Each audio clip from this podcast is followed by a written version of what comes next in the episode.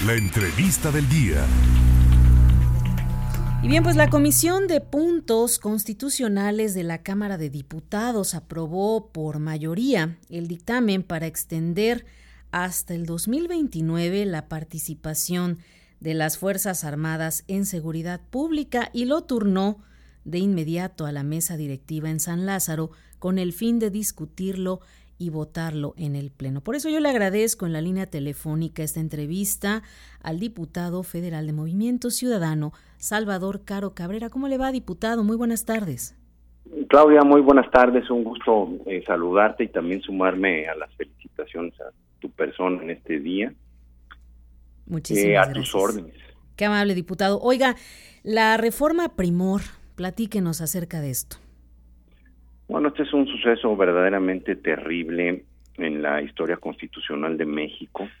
Eh, el punto de partida es eh, el proceso de militarización que está impulsando el presidente de la República, eh, a pesar de lo errático de la estrategia de seguridad. ¿Cómo se demuestra que es errática esta estrategia que él está llevando hasta el último extremo? Primero, uno de cada mil mexicanos ha muerto por homicidio doloso durante su sexenio, eh, más de 130 mil. Eh, hay 35 mil desaparecidos no localizados nada más durante su sexenio que rompe los registros para cualquier precedente. Los delitos de alto impacto eh, están pues en las nubes.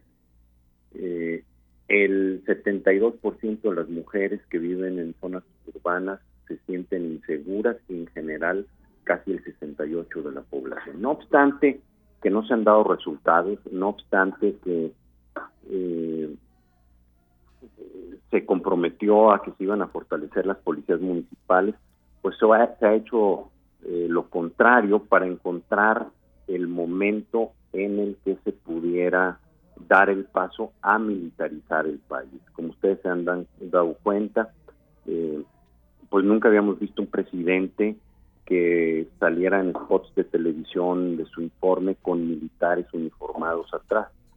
Eh, fue el presidente Lázaro Cárdenas hace casi 90 años quien inició el proceso para desmilitarizar el país y el día de ayer con esta combinación entre Morena y el PRI, eh, con sus excepciones, por supuesto, se dan, eh, pues se da este paso terrible en la Cámara de eh, Diputados.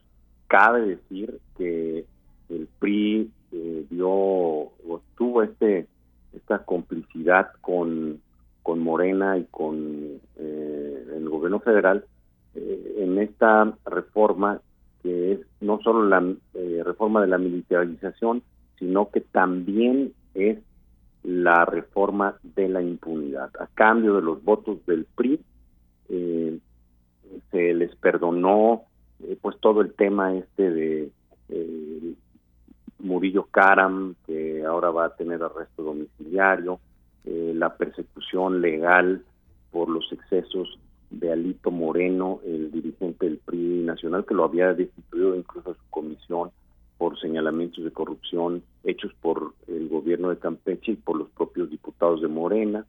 Eh, la tranquilidad también de quienes formaban parte del gabinete en el pasado sexenio, que pues están en distintos lugares del mundo y no quieren que se les persiga. Eso fue como Morena pudo comprar el voto y se tuvo pues la traición una vez más del PRI a la gente por sus corruptelas, la traición del PRI a, eh, a la alianza que había construido eh, con el PAN eh, y con el PRD y la pues, traición a ese pacto. Quiero resaltar, y, y, bueno, me da mucho gusto estar en un medio veracruzano, eh, una excepción de alguien que ha demostrado siempre ser de otra categoría, consciente de los procesos políticos, consciente del el momento histórico, muy responsable y muy ejemplar, un maestro de la política,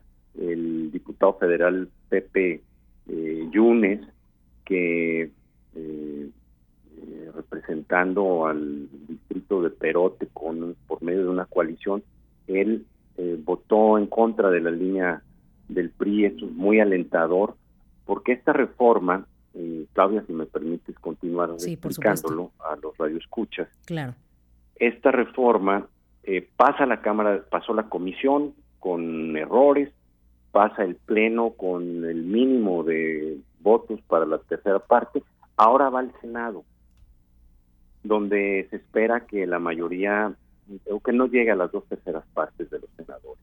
En ese caso, pasaría a la Corte por deficiencia en el proceso legislativo en la Comisión de Puntos Constitucionales y de pasar ahí, eh, pues iría a la Corte Interamericana porque violenta eh, los tratados en materia de derechos humanos que ha suscrito México.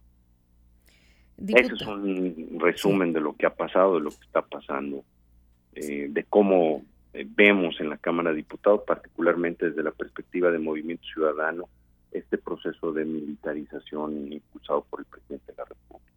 Diputado, esta reforma no es indispensable para otorgar seguridad en estados donde prevalece la violencia. No tiene nada que ver con la seguridad. Mira, la Guardia Nacional, el extender el mando de la Guardia Nacional, eh, eh, bueno, primero el dar el mando a la Secretaría de la Defensa Nacional y después extender su vigencia, que finalmente quedó en nueve años hasta 2028 por modificaciones que hicieron en el Pleno. Sí. Eh, te diría que tiene que ver con un sistema de control que países como Nicaragua y Venezuela, antes de consolidarse como dictaduras, hicieron fortalecieron la relación con los militares y a partir de eso fueron constituyendo un eh, control de baja intensidad eh, eh, a través de las fuerzas militares. de aquí en adelante lo que vamos a ver es a, la Guardia Nacional como un instrumento para generar esa sensación de control dependiendo la, la región, dependiendo del clima político, eh, cómo se va a dispersar para evitar que haya personas que piensen diferente al gobierno. El control que querían de la energía eléctrica, como lo estaban planteando, era para lo mismo, para controlar el suministro de energía y eh, hacer, digamos, los cortes y generar otro tipo de sensaciones. Eh, el control total de los instrumentos del Estado, el control del ejército, el apoyo eh, a los más ricos del país con proyectos como el Tren Maya y otros proyectos que donde tienen que ver eh, otros personajes que son como la REA de los mineros, por ejemplo. Sí. Esto tiene que ver con eh, mantener el control de los factores económicos y adicionalmente eh, pues las libertades que se dan al crimen organizado en todo el país.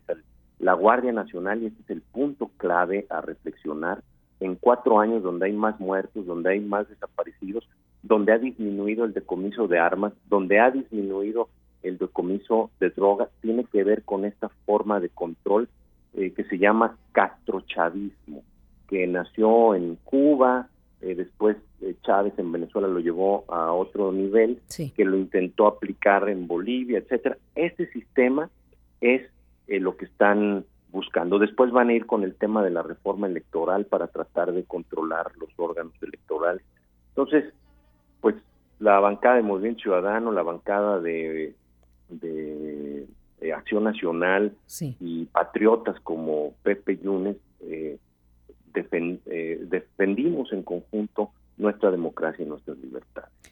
Muchos temas pendientes, diputado. El tiempo aquí lamentablemente es muy breve, pero seguiremos al pendiente de seguir informando y si usted así nos lo permite, nos escuchamos en una próxima ocasión. Muchísimas gracias.